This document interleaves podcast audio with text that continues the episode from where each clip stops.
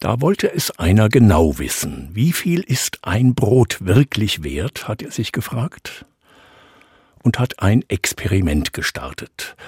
Ein englischer Journalist kauft sich ein Dreipfundbrot.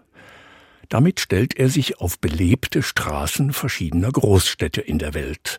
Wenn jemand zu ihm kommt und fragt, was das alles soll, fragt der Journalist zurück, Würdest du eine Stunde für dieses Brot arbeiten?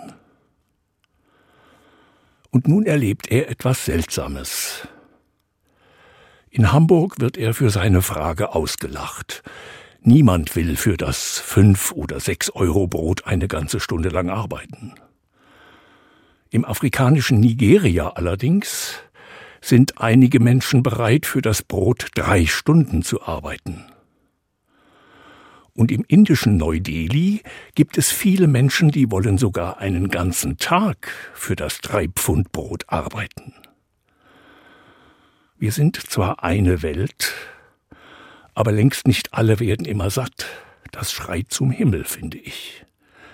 Und es geht mir ans Herz, wenn Kinder im Müll nach Essen suchen in Afrika oder in Asien.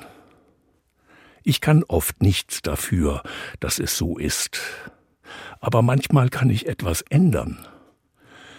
Ich spende gerne. Es macht mich leichter, merke ich. Genauer gesagt, es macht mein Gewissen etwas leichter.